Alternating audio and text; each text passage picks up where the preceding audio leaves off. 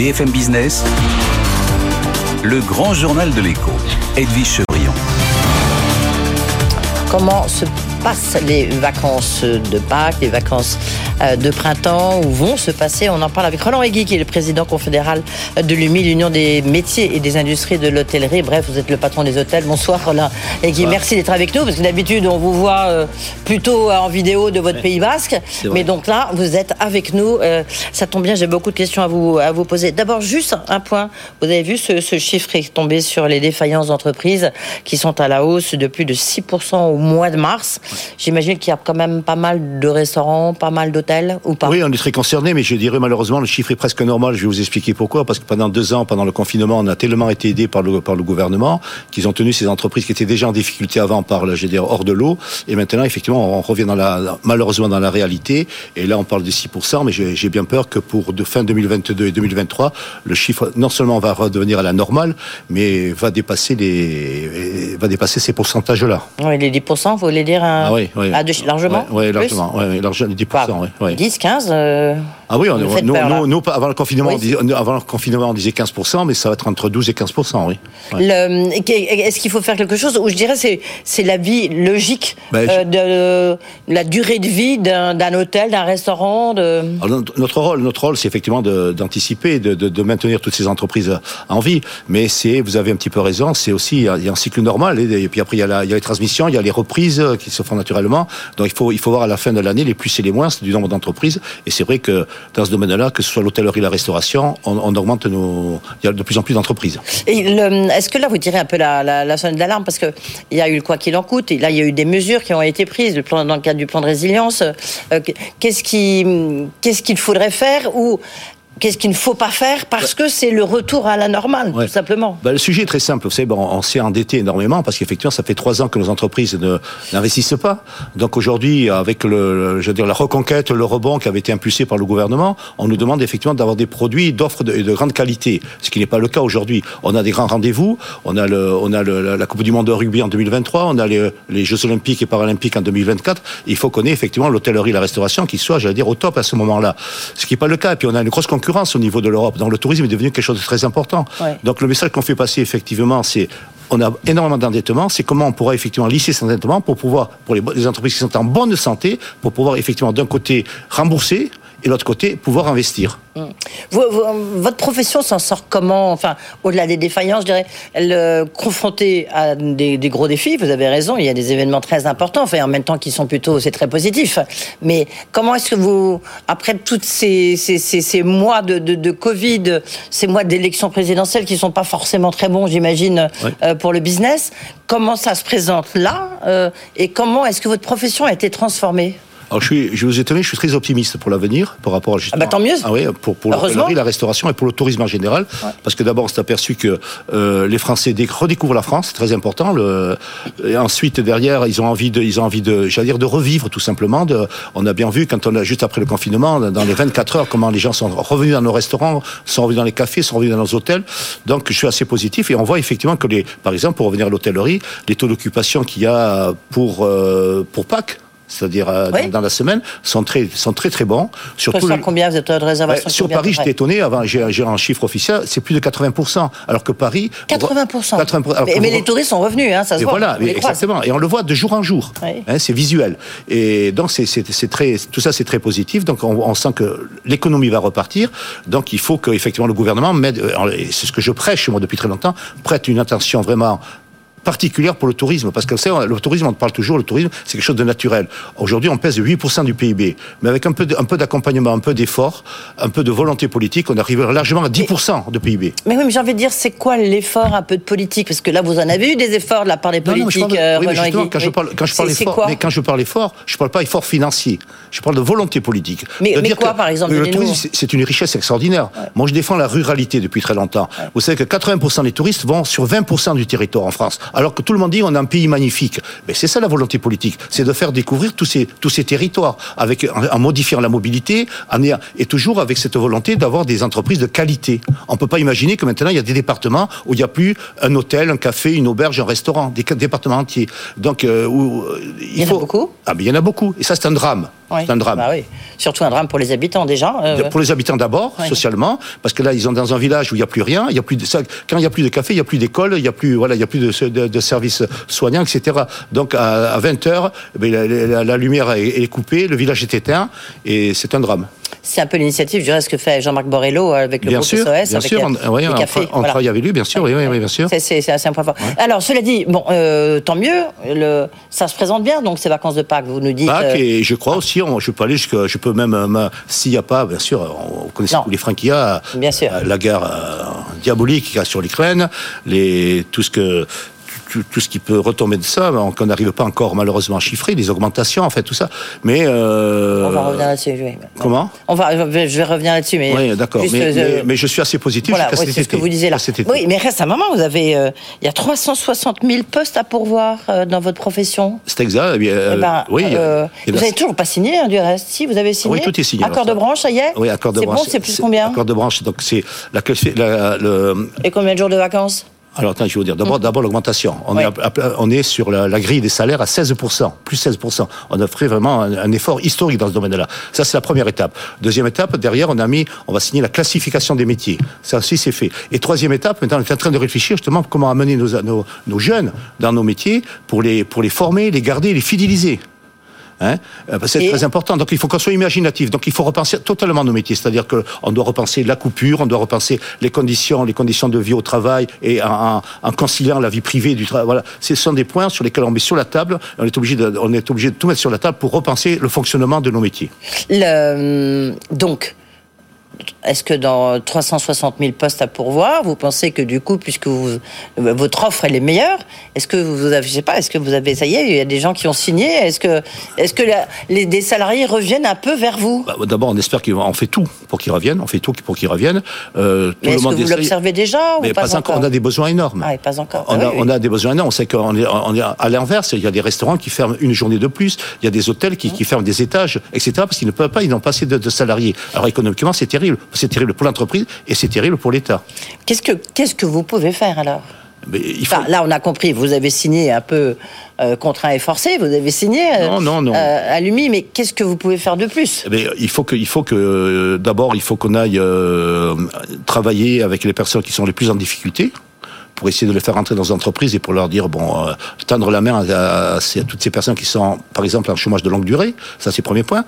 Il y a aussi un, phénomène sur lequel on a travaillé beaucoup nous, à l'intérieur de l'UMI c'est avec tous les tous les tous les émigrants qui, qui tous les migrants qui ont des papiers sur lesquels on a des expériences extraordinaires qui eux effectivement en, c'est une c'est une fenêtre pour eux de de soleil de vie. Donc en six mois pris ils parlent le français. Ils sont ils sont exceptionnels au travail que ce soit en cuisine que ce soit en salle que ce bah, soit il y a déjà beaucoup de cuisine. Vous avez beaucoup euh, bah, les Sri Lankais des, Mais voilà des voilà voilà. oui. donc euh, on en a beaucoup oui oui. Et donc il donc faut, il vous en faut plus. Il nous en faut beaucoup plus. Et ensuite il faut il faut que dans, il faut que les jeunes que, qui, qui font je veux dire un parcours dans les lycées hôteliers, dans il faut, il faut qu'ils restent dans la profession. Deux ou trois ans après, ils partent. Est-ce que vous n'avez pas un tout petit peu, pardonnez-moi, euh, vous n'allez pas aimer ce que je vais dire, mais est-ce que c'est pas un peu si la branche sur, sur laquelle vous étiez assis euh, Je, je m'explique. Euh, donc des conditions quand même de travail extrêmement dures. Jusqu'à maintenant, oui. Jusqu'à maintenant, vous pouvez le reconnaître. Hein. Euh, des salaires quand même euh, pas terribles non plus. Et puis, par contre, des prix assez élevés, des services pas formidables. Euh, oui, vous nous avez un doit... tout petit peu dégoûté, en fait, d'aller à l'hôtel ou d'aller au restaurant. Mais c'est pour ça que le rôle que l'on a, nous, le, le rôle, j'allais dire, on a un rôle de pédagogie, mais aussi euh, une organisation comme la nôtre. Quand je parle du mot qualité, la qualité, elle vient là-dessus. C'est-à-dire qu'à un moment donné, par exemple, sur la restauration, il faudra bien différencier ce que c'est un restaurant français. Quand on parle des produits, la qualité des produits, on a signé la charte, par exemple, la charte des origines de France. C'est mmh. très important. Il faut quand même que le consommateur, quand il va s'asseoir dans un restaurant, sache qu'il va, ce qu'il qu va déguster. Enfin, je veux dire, il y a tout un travail à faire de, de pédagogie, de travail, mais même avec le consommateur, d'abord. Est-ce que vous avez, euh, je reviens un instant, je ne sais pas, est-ce que là il y a des, il y a des pauvres Ukrainiens euh, qui sont arrivés? Est-ce qu'il y en a Est-ce que vous vous avez organisé bien une, sûr, une filière bien sûr, euh, bien sûr, hôtelière? je, oui Bien sûr, je vais vous expliquer. D'abord, on a signé avec le gouvernement une charte pour recevoir tous les Ukrainiens de tous les hôtels en France. Hein, ça, ça, c'est depuis 10 jours, 8-10 jours. Ça, c'est, ça y est, c'est concret. Ensuite, Donc ils peuvent aller dans les chambres d'hôtel gratuitement. Voilà, voilà, ouais, voilà. Combien de chambres d'hôtel? Ah, mais il y, en a, y en a, il y en a énormément. Si on avait fait la même chose pour le confinement avec les soignants pour qu'ils soient proches, proches des hôpitaux, avec les SDF et avec les routiers. Mm. Pour qu'ils puissent se, se je dire, prendre une douche et manger un repas chaud, etc., etc. Parce qu'il y avait un blocage total. Donc on fait la même chose pour les Ukrainiens, pour les familles. Après derrière ça, euh, on, on, leur envoie effectivement des de réfléchir. Par exemple, moi j'ai participé à, à une mission. Ils ont énormément de besoins de, produits euh, d'hygiène. Euh, que ce soit savon, euh, shampoing, tout ça, tout ça part, vous voyez, enfin voilà, on s'organise. Et puis derrière, il y a, il y a tout l'aspect alimentaire et j'espère ceux qui veulent, bien sûr, parce qu'il faut faire attention aussi. Ceux qui viennent en France, parce qu'on a un contrat où ils peuvent travailler pendant deux ans, et eh bien, ils sont les bienvenus. Hein. À bras ouverts, on les reçoit. Hein. Ouais, Est-ce que, le, justement, est-ce que vous êtes pénalisé euh, par les, les problèmes d'approvisionnement? Bah, La flambée des prix de l'énergie, j'imagine que, évidemment, quand on tient un hôtel ou un restaurant, ça doit être compliqué. Ouais, mais c'est plus... Aujourd'hui, on, a fait, on a fait une évaluation, on, a fait, on est à plus de 70%. Vous imaginez, d'un mois à l'autre, 70% de plus d'énergie. Gaz, électricité. Donc, Au sein de vos adhérents à de l'UMI? Oui, oui, on a fait, on a un observatoire. C'est bon, c'est très Plus important. 70% 70% Le monde de l'entreprise. J'en croyais pas mes yeux. Ça, c'est premier point. Deuxième point, euh, surtout, surtout les, surtout les produits alimentaires, quoi, avec euh, les effets indirects, j'ai dire, de la guerre de l'Ukraine, nous amène, euh, nous amène. et d'ailleurs, le problème, c'est qu'on ne sait pas si ça va, si ces produits-là vont augmenter de 5% 10% 20 ou 50% dans les mois qui arrivent, dans les semaines qui arrivent. Donc, pour faire effectivement son, son, son prévisionnel sur le, le sur les coûts, ça, ça va être très difficile. Et qu'est-ce que là, que, enfin, là, on peut juste faire le, le dos rond. Euh, ah, pour, le moment, pour le moment, on subit. Ouais on subit. Il y, a un autre phénomène, peut-être en conclusion. Vous avez, euh, vous êtes dans un métier, enfin l'hôtellerie, on voit qu'il y a des, euh, il y a des cycles. Donc il y a eu des moments, ça on l'a dit au début, il y a des défaillances, il y en a toujours eu, il y en aura encore plus. C'est ce que vous venez de nous, euh, nous, expliquer, plutôt autour de 15%. Mais il y a beaucoup de transmission d'entreprise. Il y a beaucoup de gens, bah, comme vous, Roland et Guy, peut-être que vous allez transmettre. c'est fait. c'est fait. Ben voilà, c'est fait. Donc vous savez comment faire. Mais il y, en, il y, en a beaucoup en France. Oui. Et c'est là, il y a aussi un. Bah, il y a un travail énorme un travail oui, très compliqué à faire. Vous mettez le pied dans l'étrier. Quand on parlait de ruralité, il y a des milliers d'entreprises qui sont très fiables Hein, et, et, sur lesquels effectivement les, les, les patrons ont l'âge de la retraite, ils veulent revendre leur affaire, mais les normes administratives sont tellement lourdes que les jeunes professionnels qui veulent revenir dans leur pays, ils ne peuvent pas racheter ces affaires-là. Mhm. Donc on a demandé, on a fait des propositions très claires dans ce domaine-là. Il faut assouplir la transmission, il faut, il faut aussi assouplir parce qu'un euh, hôtel de 12-15 chambres avec un restaurant, un petit café, il n'a pas les, il a les mêmes normes administratives qu'un hôtel de 150 chambres. C'est pas possible. Donc il y, a, il y, a, quelque chose à penser dans ce domaine-là, et il y aura, je crois, une réponse naturelle justement pour faciliter la transmission. Et ça, c'est quelque chose que vous attendez du prochain gouvernement Voilà, voilà. On a déjà commencé à travailler avec les parlementaires il y a déjà plusieurs mois. D'ailleurs, il y a, quels que soient les, les partis politiques, il y a une, une, oreille, une, bonne oreille dans ce domaine-là. Maintenant, il faut finaliser dans les prochains gouvernements. Et ça, ça concerne combien de. Ça concerne ah, combien c'est énorme. La, ruralité, c'est énorme. Et, je répète, la ruralité, c'est la modernité. C'est là qu'on va développer le tourisme. C'est là qu'on va développer. C'est un patrimoine français extraordinaire. Quand je parlais de, volonté politique, elle est là. C'est pas, c'est pas, c'est pas de moyens. C'est de la volonté. Est-ce qu'aujourd'hui, c'est encore, euh, toute dernière question, est-ce que c'est encore euh, rentable d'avoir un hôtel seul et ne pas faire partie d'une chaîne hôtelière ou d'un groupe hôtelier bah, Ça dépend de l'emplacement, de la qualité de l'hôtel et du taux d'occupation. Non, mais ça c'est sûr, si vous êtes au cœur de Paris, euh, ça, bon, Mais si vous êtes dans la ruralité, si ben, vous êtes euh, dans une ville moyenne... On est obligé de ça, effectivement, de, de, de s'allier. De, s'allier avec ou d'appartenir à un groupe. Ou un groupe, oui, ou, ou, tout simplement, ou tout simplement, maintenant, vous savez qu'il y a, avec Internet, il y a, plusieurs moyens d'être reconnu avec la toile, donc tout ça c'est un travail. Alors c'est vrai que là, il y a beaucoup de, chefs d'entreprise de, AG qui, qui ne pratiquent pas le digital à, à la hauteur de il y, a beaucoup de travail à faire là aussi en formation. Mais en les fait, jeunes, il y a, mais il y a un énorme à vous écouter, il y a un énorme problème de modernisation de votre profession. Oui, euh, de, de, modernisation effectivement, parce qu'il y a, a j'allais dire, il y a, il y a deux volets. Il y a les entreprises qui sont très modernes, qui fonctionnent très bien, et il y a les autres qu'il faut aider, qui, parce que justement, ça fait partie du patrimoine français. Oui, on a compris. Patrimoine français et de la ruralité, c'est très important. Merci, merci. Puis, je veux dire, bonnes vacances. Hein. Merci, et merci J'espère que ça marchera. Merci beaucoup, Roland et Guy, d'avoir été ici en studio, le président de l'UMI, euh, l'Union donc des métiers et des industries euh, de l'hôtellerie. Dans un instant, le débat, débat entre économistes, le conseil économique de Marine Le Pen, Philippe Nguyen, et face à lui, Nicolas Bouzou, le directeur du cabinet de conseil Asterès. À tout de suite.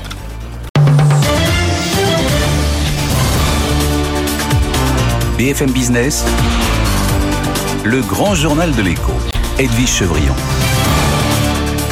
Et c'est l'heure du débat avec euh, Philippe Nguyen, qui est conseiller économique de Marine Le Pen. Bonsoir Philippe Nguyen. Bonsoir. Merci d'être là. Et puis face à vous, un autre économiste, Nicolas Bouzou, qui lui est directeur du cabinet de conseil Asterès. Bonsoir Nicolas Bouzou. Merci d'être là. C'est vrai qu'il y a beaucoup de questions, donc il faut en, sélectionner quelques-unes.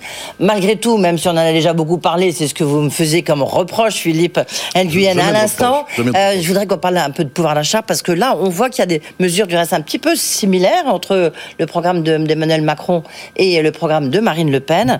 Et puis c'est quand même au cœur de la, de la campagne euh, présidentielle. Parmi les propositions que propose Marine Le Pen, il y a la question de, puisqu'elle a même dit, ce sera ma première décision à l'Élysée, c'est baisser la TVA de 25 à 5%, voire mettre une TVA à 0%. Expliquez-nous. Oui, alors d'abord, euh, le thème du pouvoir d'achat ne date pas de septembre. Euh, la première fois que nous avons évoqué ce sujet avec Marine Le Pen, c'était en janvier 2020. Donc c'est vraiment euh, quelque chose qui la porte depuis assez longtemps.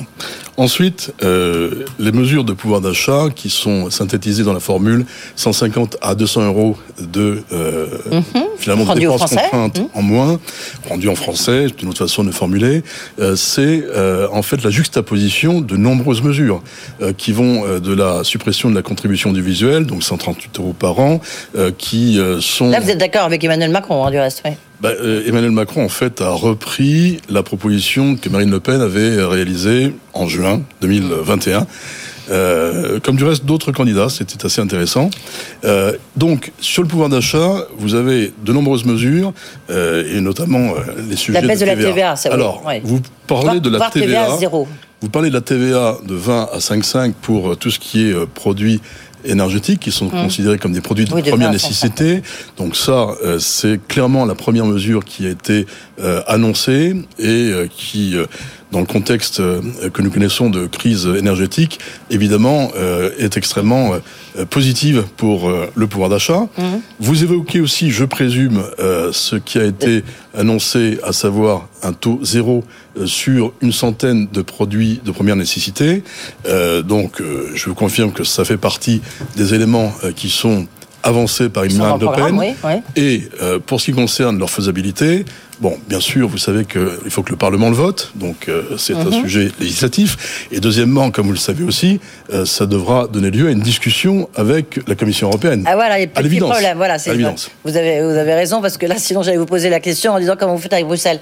Nicolas Bouzou, ça vous paraît euh, ces, ces, premières décisions, la baisse de la TVA Est-ce que c'est une, bah, c'est vrai que c'est une manière de rendre rapidement de l'argent aux Français, mais en même temps, c'est peut-être aussi un moyen de vider les caisses. Vous voyez, c'est un arbitrage. Non, mais je pense que c'est une mauvaise mesure. Je vais vous dire euh, pourquoi. Euh, la première chose, c'est que cette baisse de la TVA, en réalité, ça représenterait sur les produits de nécessité, sur les produits alimentaires, pas grand-chose, puisqu'on passerait de 5% euh, à 0. Nous, on a fait le calcul chez Asterès, je vous donne les chiffres, on les a fait cet après-midi. Si on prend les principaux produits alimentaires, mhm. ça représente 13 euros en moyenne par ménage qui serait rendu. Donc vous voyez que par quoi? Par course, par, bah, non, non, non, non, non, la baisse, elle représente 13 euros en moyenne par ménage. Pourquoi? Parce que vous passez de 5,5 à 0, mais euh, surtout, euh, vous avez des comportements des entreprises qui font que l'intégralité de cette baisse de TVA n'est pas répercutée. On a un précédent, c'est ce, ce qui s'est passé en 2009. Vous vous en souvenez, on en avait beaucoup débattu avec la baisse de la TVA sur la restauration. C'est une mhm. étude de l'INSEE qui montre qu'en réalité, 20% de la baisse est répercutée sur les prix. Donc c'est faible. Donc c'est faible ça coûte de l'argent. Et puis, en effet, bah, ça pose des problèmes au niveau européen. Parce que moi, je pense, et c'est là, de mon point de vue, la principale difficulté du programme de Marine Le Pen, c'est qu'il nous affaiblit par rapport à l'Europe, alors même que je considère que, notamment sur le plan industriel, on a besoin de renforcer nos coopérations avec l'Europe. Et donc commencer par une mesure qui est une mesure qui n'est pas efficace, qui coûte cher et qui nous met en porte-à-faux avec l'Europe, je pense que c'est une énorme erreur.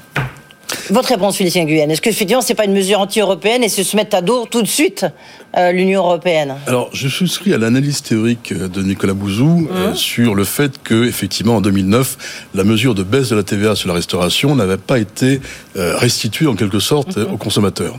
Là, en l'occurrence, nous faisons euh, confiance dans la responsabilité des entreprises et nous considérons que le passage de 5,5 à 0% sera effectivement entièrement répercuté sur les prix. Deuxièmement, euh, pour ce qui concerne les calculs, euh, nous avons fait un calcul qui conduit à ce qu'il y ait une économie de 25 euros par mois et donc par ménage. Donc 25 euros. 25, 13, bon. C'est pas, beaucoup, mais 25 euros pour une famille. mais vous intégrez l'énergie. Non, non, je parle des. Euh, de sur les biens, les, biens de consommation. les biens de consommation de première nécessité, TVA passant de 5, 5 à 0%. Sur une énergie, euh, bon, comme vous le savez, c'est une mesure qui est la mesure phare euh, de Marine Le Pen, qui coûte 12 milliards d'euros, et c'est un sujet qui est totalement assumé. Mais vous supprimez le bouclier euh, tarifaire sur le gaz, puisque en réalité, pour le gaz, en tout cas, les prix sont déjà bloqués dans une large mesure euh, en France. non. Et donc, le, bouclier tarifaire sur le gaz n'est pas supprimé. Je vois pas comment se cumulent les deux mesures. C'est pas supprimé, et en l'occurrence, comme c'est déjà budgété par le gouvernement, c'est quelque chose qui n'est pas une dépense supplémentaire par rapport à une trajectoire de finances publiques. Je voudrais juste terminer sur l'Europe parce que c'est un point absolument essentiel. Euh, il est évident que la première visite de Marine Le Pen, ce sera euh, l'Union, enfin l'Union européenne, la Commission européenne, et ce sera une discussion globale. Il y aura une négociation globale, pas uniquement la TVA. Euh, il y aura une discussion sur euh, négociation sur les prix d'électricité. Les prix d'électricité, ça c'est majeur. Euh, donc euh, l'arène, comme vous savez, c'est quelque chose mhm. que nous euh, souhaitons, nous souhaitons sortir du système. il y aura une négociation aussi sur l'appui en termes d'aménagement du territoire que Marine Le Pen entend mettre en place dans les meilleurs délais.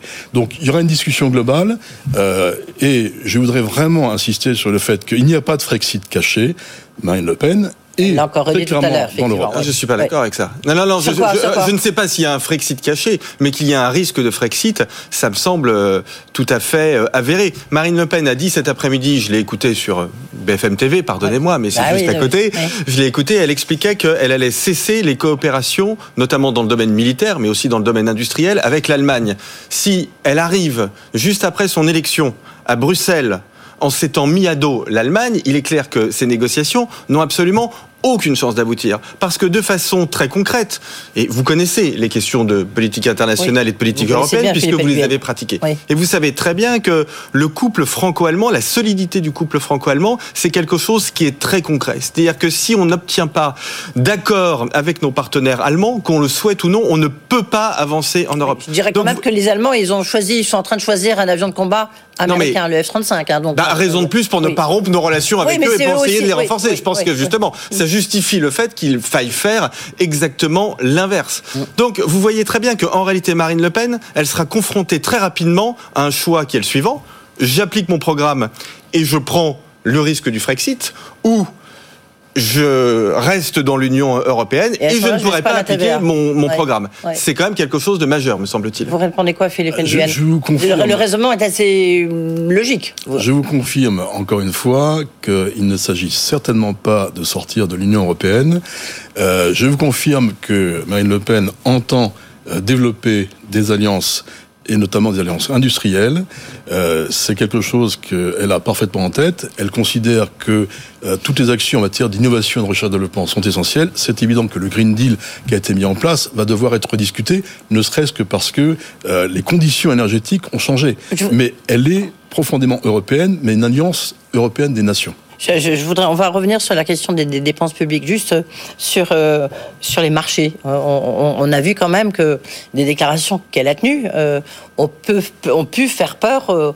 au marché, qui a un, il y a eu un petit effet. si Marine Le Pen revient, fuite des capitaux, les marchés vont bouger, etc. Est-ce que vous vous y préparez Alors, je vais vous répondre, si vous me permettez, mais laissez-moi deux minutes pour vous donner les grandes lignes euh, du programme économique de Marine Le Pen. Alors pas, pas, tout, parce qu'on va y revenir tout à l'heure, mais juste, est-ce que vous redoutez une fuite des capitaux? Voilà. Le programme économique n'a pas été correctement analysé, c'est du reste ce que vous avez laissé entendre sur Europe 1 il y a trois jours, mmh. euh, doit être analysé.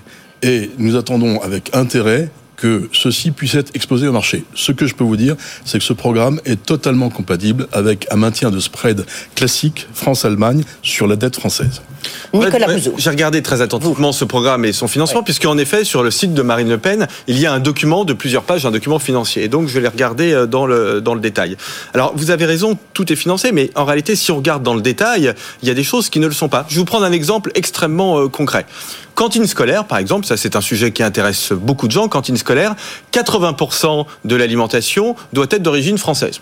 Pourquoi pas Ça peut débattre. Je regarde la case financement, il y a écrit autofinancé. Je ne sais pas ce que ça veut dire. Je vous pose la question, autofinancé, j'ai cru comprendre que du coup, on allait vers une augmentation du prix des repas. C'est ça, c'est-à-dire que ce sont les gens qui devront payer, les parents, qui devront payer l'augmentation du prix des cantines scolaires. Comme on a très peu de temps, moi je voudrais pouvoir vous répondre euh, la grande photographie. Bah oui, mais... Donc dites-moi quand je peux le faire. Oui.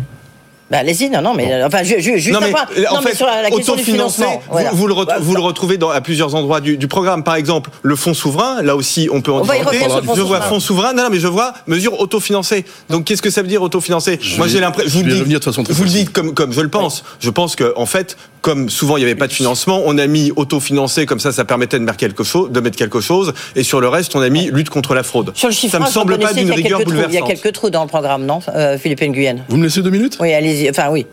Une. Une minute trente, s'il vous plaît. Voilà, une minute trente. Allons-y, après, j'essaie de répartir quand même. Oui, le, très clairement, Marine Le Pen a mis au point une trajectoire de finances publiques extrêmement précise de 2022 jusqu'à 2030. Les, grands principes, je vous les exprime simplement. Baisse des prélèvements obligatoires en dessous de 40% du PIB en 2030, à l'horizon 2030. Baisse des dépenses publiques en dessous de 50% du PIB en 2027. Déficit budgétaire passant en dessous de 3% en 2026. Ça, c'est la réalité. Mais ça, ça fait rêver, ça fait rêver, parce qu'en plus, plus de baisse d'impôts sur les revenus euh, pour ceux qui ont moins de 30 ans, donc ça fait. Oui, mais il faut mettre des choses concrètes derrière les belles de dépenses. J'y viens, viens. Comment c'est possible?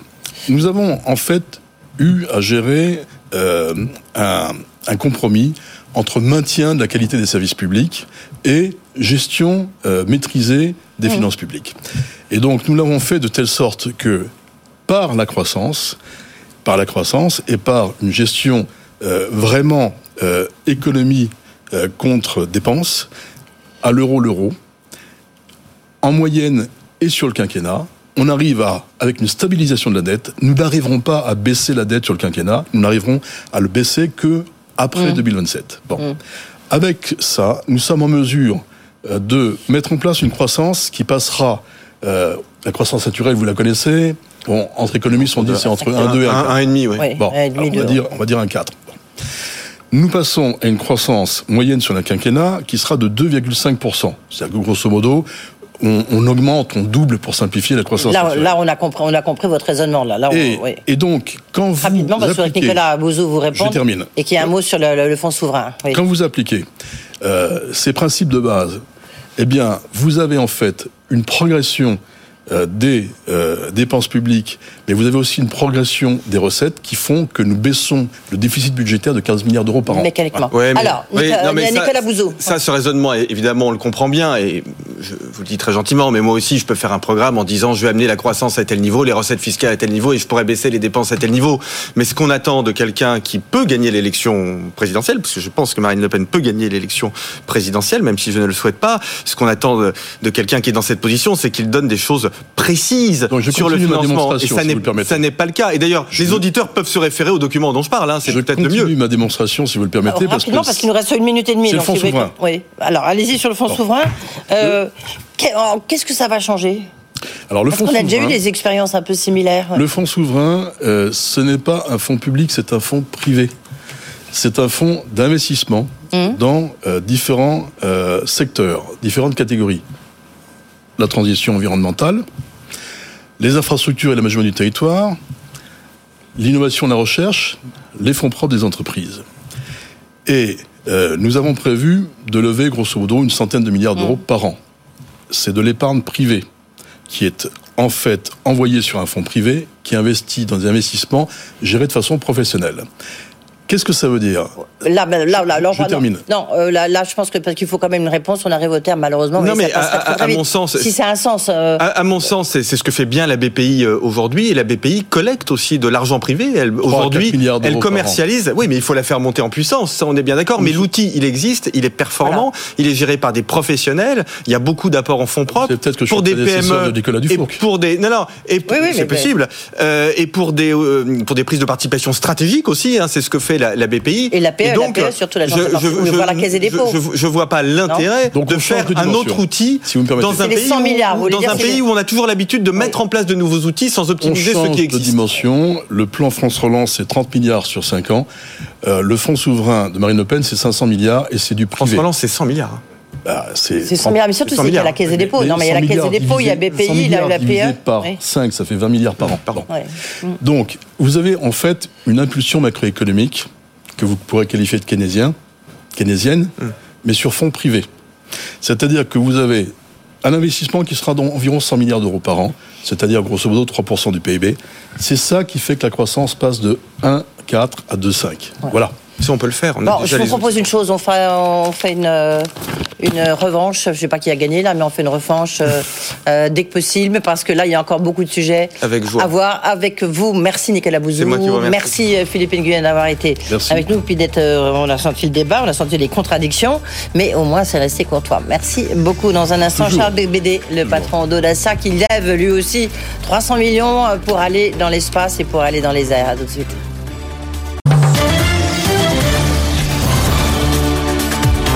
BFM Business, le grand journal de l'écho, Edwige Chevrillon. Notre invité, c'est euh, Charles Becbédé, le président d'Audacia. Bonsoir, Charles Becbédé. Bonsoir, Edwige. Beaucoup d'actualités à voir euh, avec vous. D'abord, bah, ce nouveau fonds que vous lancez, euh, donc c'est pour investir dans le spatial et dans l'aéronautique. Un fonds que vous lancez avec François Chopard, qu'on a reçu ici, le, fondateur de l'accélérateur Starbust. On va en dire un mot. Vous visez 300 millions. c'est peut-être la Lune. On va peut-être vous allez la décrocher avec vos innovations. Je voudrais qu'on dise quand même un mot d'Ukraine, même si bah, aujourd'hui, vous n'êtes plus qu'un petit pourcentage de génération, mais vous avez été un des premiers entrepreneurs. Mm. Alors tant mieux pour les autres parce que ça n'a pas toujours été très facile, mais vous aviez acheté 120 000 hectares de terre, de terre en Ukraine. Enfin, acheter, c'est pas le bon mot du reste, louer parce que c'est un peu compliqué. Euh, euh, comment ça se passe aujourd'hui? Est-ce que vous avez des échos? Très peu d'informations malheureusement, donc je suis un petit actionnaire de cette Maintenant, entreprise oui, que, j'ai cofondé il y a 15 ans. Donc entre-temps, on a fusionné il y a longtemps maintenant avec une autre entreprise. Faut pas milliard, oui. Et, mm. et, euh, et donc Agro-Génération écoutez, euh, a survécu à toutes les crises qui se sont un peu accumulées depuis. Euh, oui, c'était très compliqué. C'est difficile. C'est un grand pays agricole, bien sûr, on le sait, euh, et on a besoin de produire des céréales et des oléagineux pour euh, nourrir le monde. Mais euh, bien là, évidemment, c'est une catastrophe ce qui se passe euh, aujourd'hui. Mm. Donc euh, l'entreprise, évidemment, est, sous cocon et surtout, on essaye d'avoir des nouvelles et, et, et, on prie pour, que nos collaborateurs, plusieurs centaines de personnes, ne soient pas blessés, tués ou, et que nos installations industrielles ne soient pas affectées par les combats. On est autour de Kharkiv. Ah oui. C'est pas non plus, euh, c'est pas une région euh, qui, qui été immunisée contre les combats. Il y a eu des bombardements. Au contraire, il y a eu des, des combats très durs. près du Donbass. Est-ce que le, oui, c'est au contraire, c'est la, la zone euh, actuellement la plus exposée, malheureusement, avec. pas autant ben, que Mariupol, mais c'est assez exposé. C'est juste les terres ukrainiennes, elles sont extrêmement fertiles. En même temps, on ne pouvait pas les acheter, c'est ça Vous pouviez les louer À qui elles appartiennent Et surtout, comment tout passait par euh, Odessa, le port à côté d'Odessa. Oui, Donc là, c'est un peu, ça va être une des questions, hein, du reste. Alors en fait, lorsque de la révolution orange mmh. en 2006, euh, la terre a été attribuée aux anciens kolkhosiens. Vous savez, ces euh, du temps de l'URSS qui cultivaient des, des milliers d'hectares et, euh, et, donc les anciens colcosins, ils ont, et leurs ayants droit, lorsqu'ils décèdent, ont chacun 2 trois hectares. Mais les colcos n'ont pas été démantelés. Et, euh, et, nous, on avait repris des anciens colcos, on avait investi dans le machinisme agricole, dans les installations de séchage, de stockage euh, de, de, de, de, céréales. Et, puis, donc, on avait remis euh, euh, euh, en, culture ces terres qui étaient un peu en jachère, et, l'entreprise s'est bien développée. ça a été difficile hein, quand même. Oui, oui, je crois que vous avez pas, se cacher.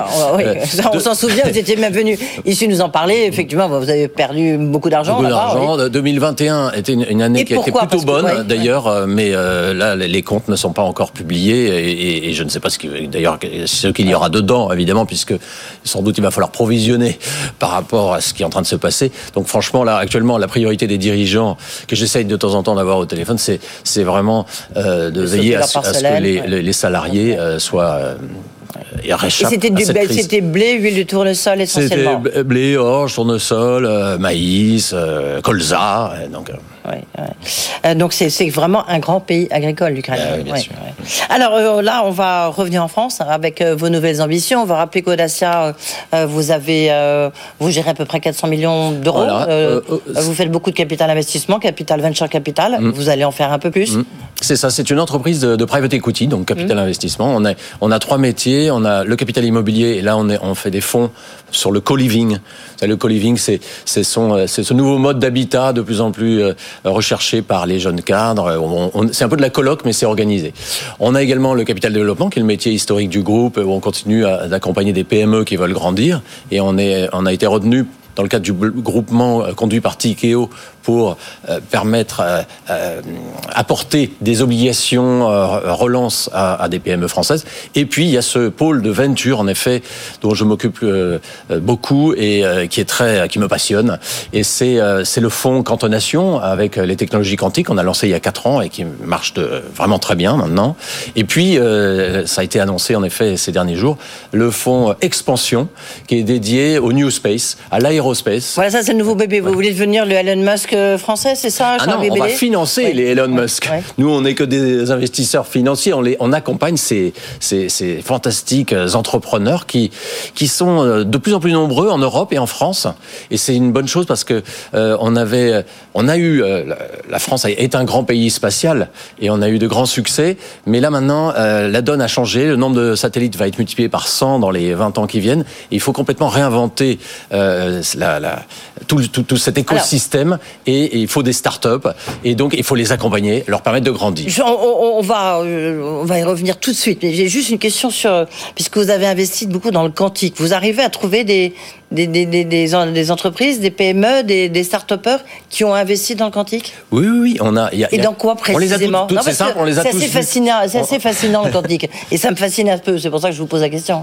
Bon, le, le, monde est quantique. Vous savez, depuis les grands physiciens des années 1930, euh, on a compris euh, un peu mieux comment fonctionnait notre monde subatomique, et ça nous a donné le, les transistors, le laser, les circuits intégrés, toute notre électronique moderne, toutes nos vies modernes et, sont fondées sur le quantique. Simplement, là maintenant, on est dans ce qu'on appelle la seconde révolution quantique, parce qu'on a réussi, grâce au progrès euh, dans les laboratoires de recherche fondamentale, on, a, on arrive à manipuler des atomes individuels et d'autres propriétés de la matière peuvent être utilisées pour faire des capteurs hypersensibles pour faire de la cybersécurité avec des clés euh, privées totalement inviolables et pour faire l'ordinateur quantique qui pourra bientôt faire des optimisations qu'on ne sait pas faire sur le classique et puis surtout euh, pour simuler des molécules. Et ça, c'est vraiment intéressant parce que ça sera sans doute une des premières applications de ces ordinateurs quantiques, encore imparfaits bien sûr, mais c'est qu'ils vont être très utiles pour découvrir de nouveaux matériaux, découvrir de nouvelles molécules pour euh, nous soigner et euh, de nouveaux catalyseurs pour euh, la chimie. Et, vous savez que la chimie émet beaucoup de CO2 et donc il faut, il faut, on doit se décarboner car le 21e siècle sera décarboné ou ne sera pas et, ça peut y contribuer. Là, vous avez fini, là, vous êtes en train de finaliser le closing, non Justement sur Alors, votre oui, en effet, le fonds Cantonation 1 va être closé à la fin du, mois d'avril. Oui, à peu près à 80 millions. 80 millions.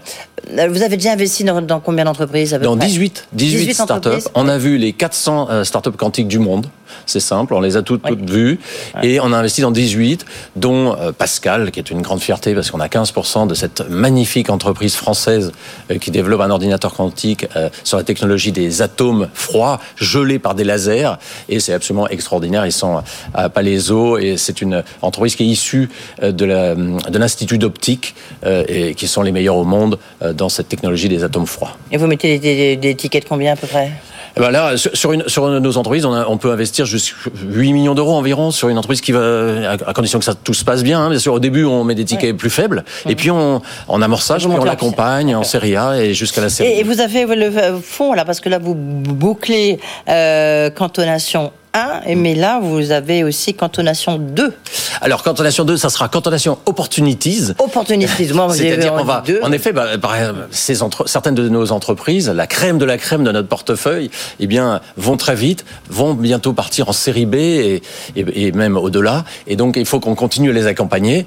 Et là, comme elles, comme elles vont représenter, si on voulait les accompagner avec le fonds cantonation 1, euh, euh, elles représenteraient trop euh, en quota du fonds. Et donc, il faut qu'un deuxième fonds puisse prendre le relais. Mais vous gagnez de l'argent avec ça, non? On va en gagner. c'est ça, oui, non, mais pour l'instant pas. Non. non. mais c'est une révolution technologique énorme et beaucoup de grands groupes euh, sont en train de le comprendre et rachèteront certaines de nos entreprises ou alors certaines de nos entreprises deviendront des, des big deep tech européennes, rentreront en bourse et puis à un moment on cédera nos parts, oui en effet, et on fera une plus-value. Enfin, dis-moi, c'est ce que vous souhaitez. Mais parce qu'il y a quand même la question euh, de la, guerre des talents, vous arrivez, ça nous fera le lien avec euh, euh, Expansion, qui est votre nouveau fonds que vous allez lancer. Mais parce que là, on est vraiment dans très très pointu, et puis il faut des grosses têtes. Oui, mais euh, on n'a pas de problème à trouver parce que ils ont nos ingénieurs. Bon, d'abord, la, France, l'Europe produit beaucoup euh, produit, euh, forme, pardon, mm. de beaucoup d'ingénieurs et de et de docteurs euh, en, dans les sciences informatiques ou, en physique, et, et ils ont très envie de, de participer à cette révolution technologique, cette révolution quantique. Donc, on a beaucoup de, de CV, de, de, gens qui veulent bosser dans nos startups. Il faut faire attention néanmoins. Il ne faut pas non plus dégarnir trop la recherche fondamentale. Donc, c'est important de bien, de continuer à former et même, à mon avis, d'augmenter la formation de nos jeunes à ces technologies. Mais juste ces entreprises, elles sont complètement privées. Elles ont plus de lien avec euh, avec l'État, avec l'INRIA ou d'autres. Non. Oui, il y, a, parfois des contrats euh, de licensing de leur technologie. Euh, alors expansion, expansion. Donc, ça se veut investir dans dans l'aérospatial, enfin mm. l'aéronautique, le spatial, toute une liste, les micro-lanceurs, les constellations de satellites très à la mode, l'exploitation des données spatiales, les nouvelles plateformes de mobilité aérienne. il y a une longue liste mm. comme ça.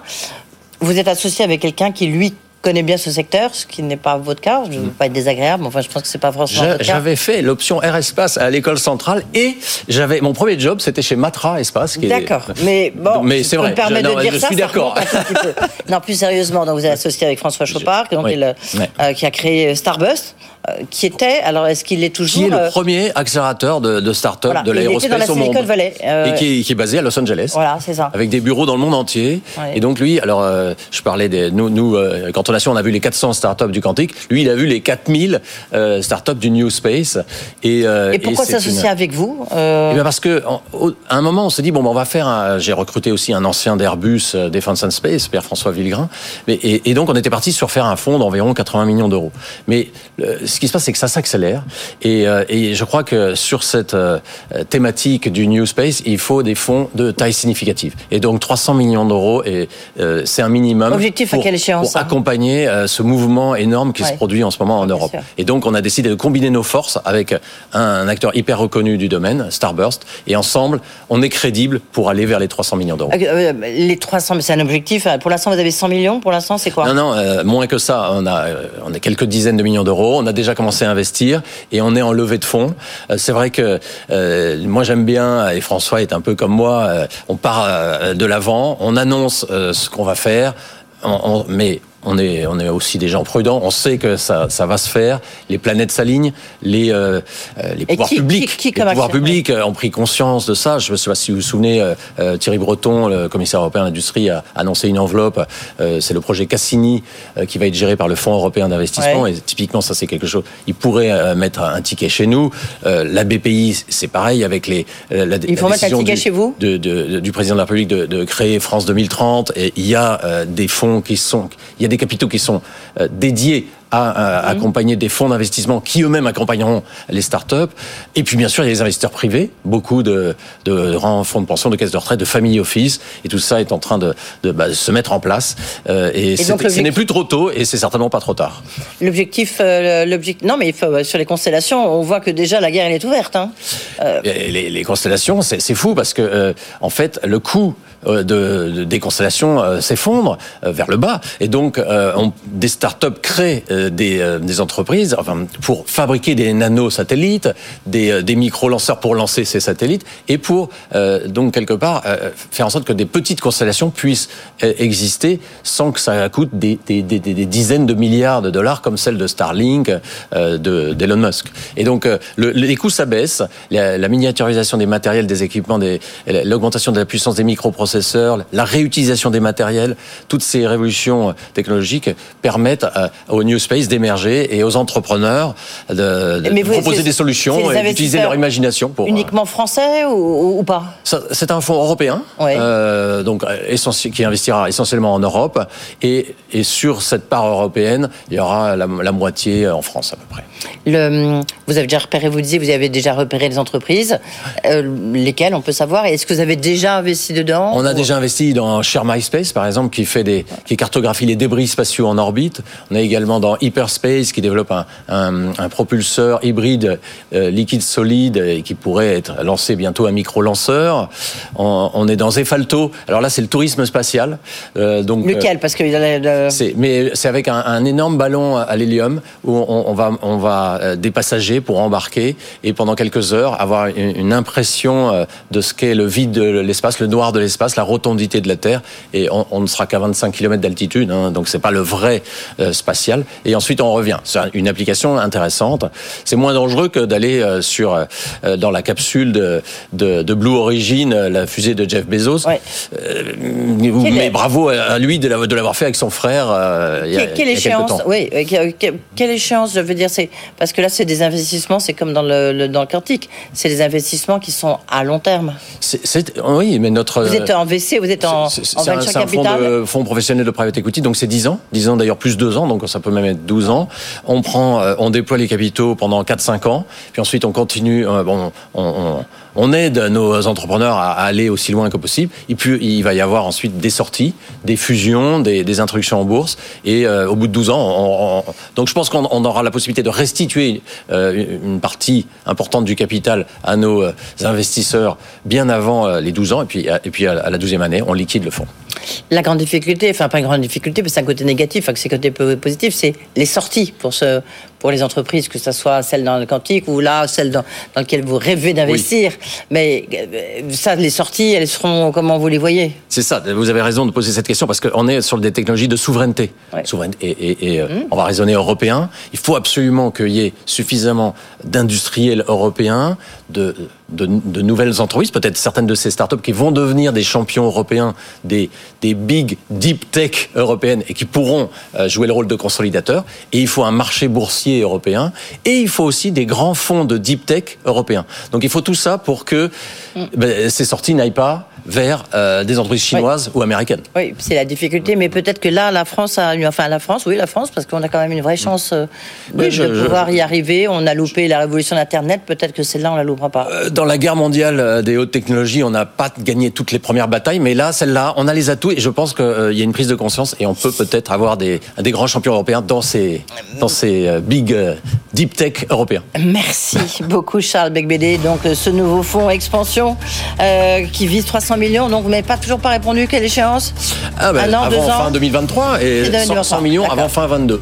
Merci beaucoup. Merci euh, beaucoup, Charles BD dans un instant. Général Vincent Desportes, l'ancien directeur de l'école de guerre, avec euh, Christine Cardalan, rédactrice en chef aux échos. Eux, ils publient euh, Viser le sommet. Alors, c'est pas dans la Lune, mais viser le sommet dans l'entreprise, ça peut aussi vous intéresser. Sur un management, il dit il faut de la rupture et que de la rupture. Vous allez comprendre.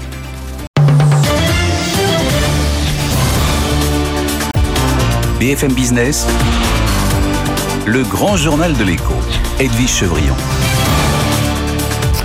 Viser le sommet, c'est le livre co-écrit euh, par Christine Cardelan, rédactrice en chef aux échos. Bonsoir Christine Cardelan. Bonsoir Edwige. Merci d'être avec nous. Avec euh, une question de mariage hein, aussi, avec le général Vincent Desportes, euh, ancien directeur de l'école de guerre. Bonsoir, général. Vous étiez venu du reste il y a quelque temps parler de l'Ukraine et de, de, ce qui se passait, de stratégie. Alors vous, dans le livre que vous publiez donc aux chez de Noël, vous, vous expliquez quelles sont, quelles stratégies il faut conduire en fait euh, pour euh, viser le sommet avec des témoignages. Il y en a des nombreux. Il y a Denis Kessler, Michel Horluclerc, enfin il y en a beaucoup, on, va revenir là-dessus. C'est assez intéressant, vous parlez beaucoup de rupture, donc moi j'ai trouvé que c'était un point intéressant. Là, je voudrais juste un instant qu'on parle de stratégie, de stratégie de guerre, hein, comme dirait Sun Tzu. Est-ce que vous avez le sentiment là qu'on est, le général, qu'on est dans une, une période très difficile pour, pour l'Ukraine parce que la Russie est en train peut-être de l'emporter euh, à Mariupol, évidemment, sur tout l'est de, de l'Ukraine. En tout cas, ce qui est très intéressant, c'est un exercice pratique de stratégie de, de, de part et d'autre. Donc c'est très intéressant. Et ce qui est très intéressant en termes de stratégie, c'est que peut-être que l'Ukraine va perdre, mais en tout cas dès le départ, Monsieur euh, Vladimir Poutine a fait de multiples erreurs de, de stratégie et en particulier il a fait une erreur fondamentale qui est de mépriser l'autre. Il a méprisé les Ukrainiens, il a méprisé leur chef, il a surestimé son armée, il a sous-estimé euh, l'armée ukrainienne, il a sous-estimé le peuple ukrainien, il a sous-estimé l'Occident. Donc il a fait cette erreur fondamentale de ne pas essayer de réfléchir l'autre de se mettre dans la tête de l'autre et de voir ce qu'il pouvait faire.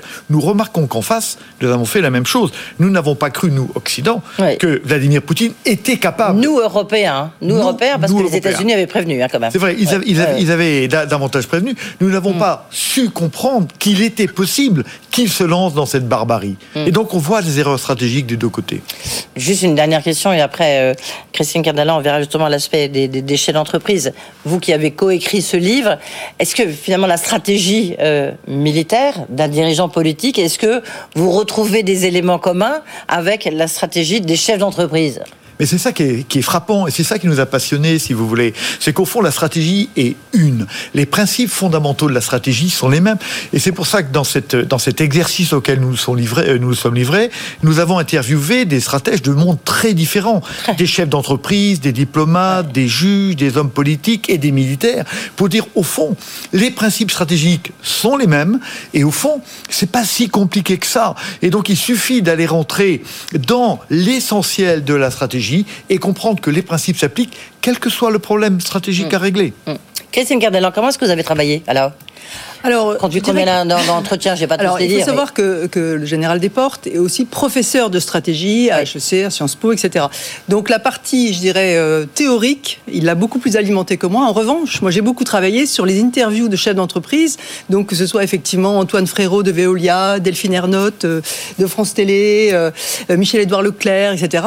J'ai travaillé aussi sur les, les grands conseilleurs, les, les Alain Bauer, Jacques Attali, Alain Main, qui sont des grands qui ont été des, conseils pour des grands patrons, et puis aussi sur euh, de grands diplomates. On a vu euh, euh, Jean-David Lévite, on a vu Hubert Védrine, et puis de grands généraux, où là c'est plus Vincent qui les a suivis, mais le général Petraeus, général Macristal, général de Villiers. Donc on a essayé effectivement de tirer les enseignements communs, chacun s'exprimant dans le livre sous forme de, deux ou trois pages, pour expliquer comment lui, il conçoit la stratégie et comment il la, il la met en place. Oui, ce que vous dites, il faut une stratégie de rupture, c'est le mot qui revient beaucoup juste. Et tiens, vous parliez de Alain Minc, des grands conseillers. Euh, moi j'ai toujours eu une question, et vous avez peut-être la solution. Pourquoi eux n'ont jamais été des grands chefs d'entreprise? C'est un rôle différent euh, c'est ton. Alors, je, l'autre côté du miroir? Je crois que pour être un grand chef d'entreprise, il faut être à la fois un très bon stratège ou avoir être entouré de bons stratèges, mais aussi un grand leader. Et peut-être que ces, ces personnes-là étaient davantage faits pour être conseillers que pour être leaders euh, réellement charismatiques et entraîner les troupes derrière eux. Mm.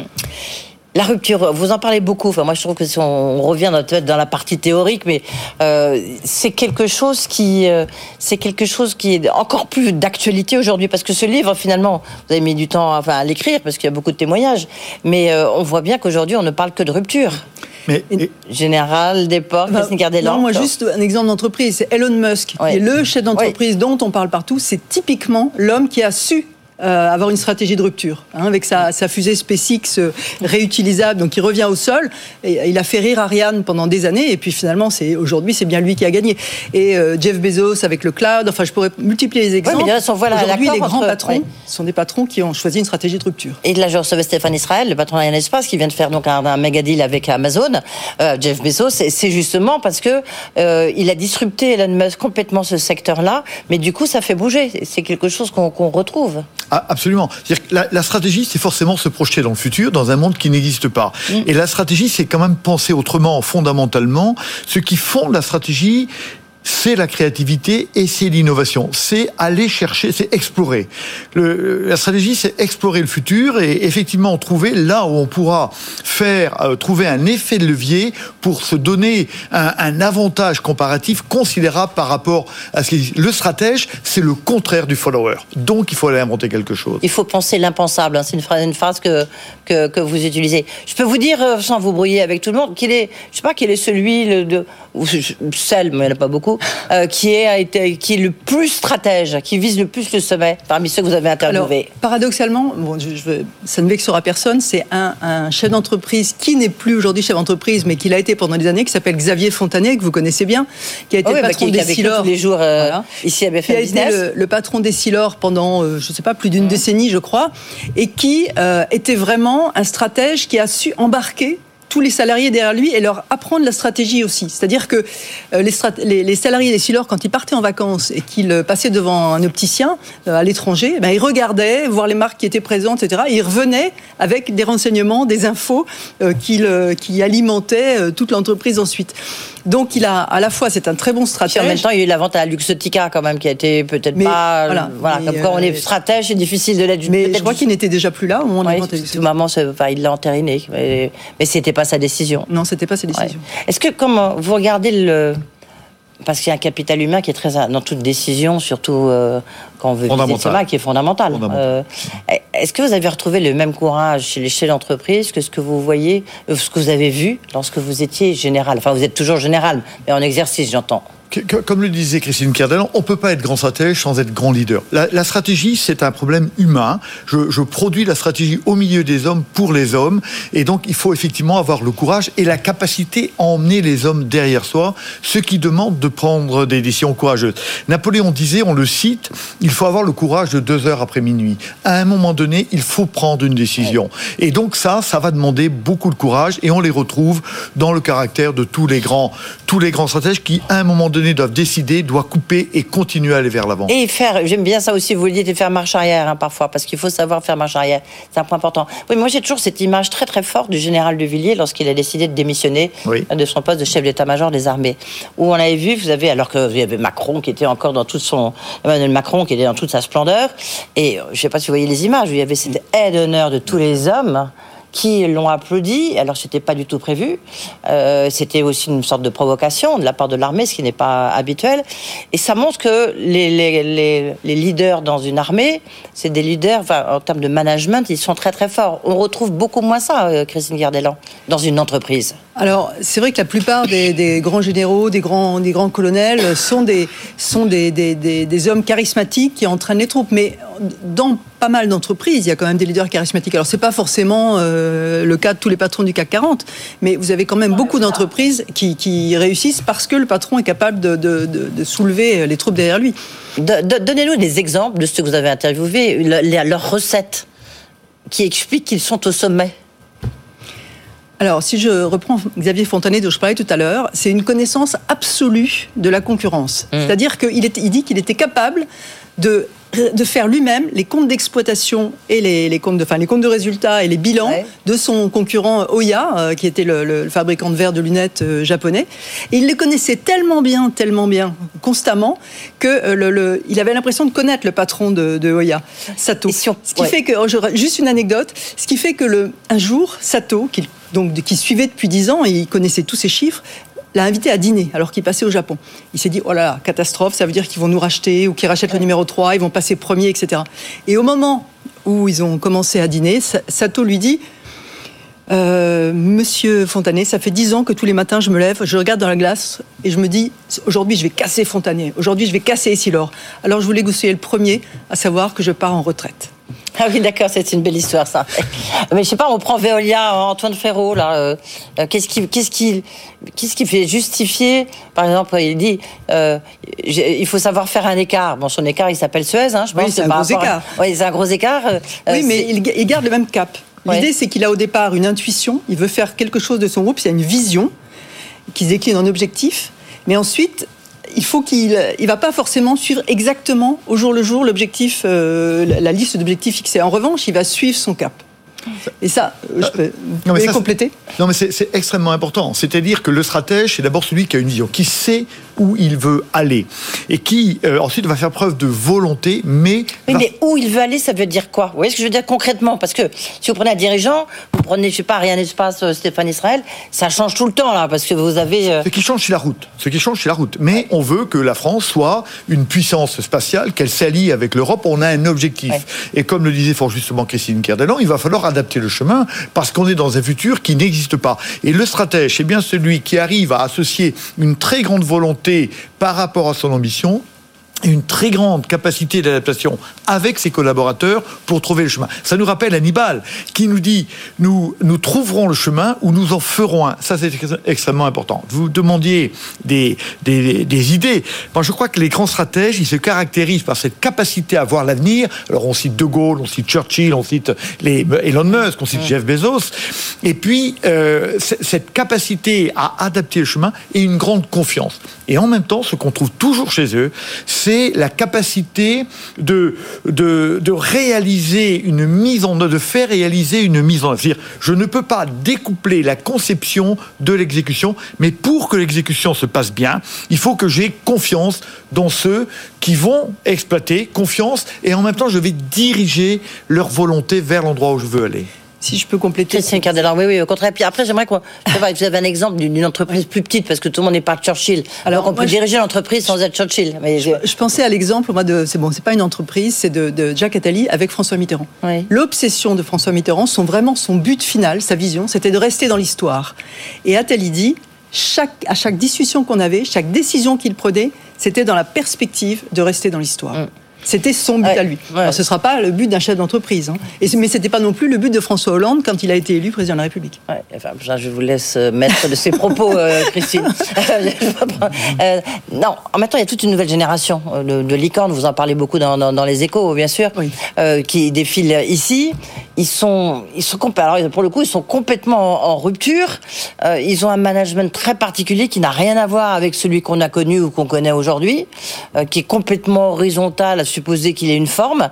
Puis en même temps, euh, quand même, ça, ça c'est des, des ascensions absolument incroyables. Mais en général, le, le, le, ou les fondateurs savent parfaitement où ils veulent aller. C'est-à-dire, je veux être le leader de telle euh, mm. application, enfin de telle utilité, euh, voilà, sur l'Europe ou etc.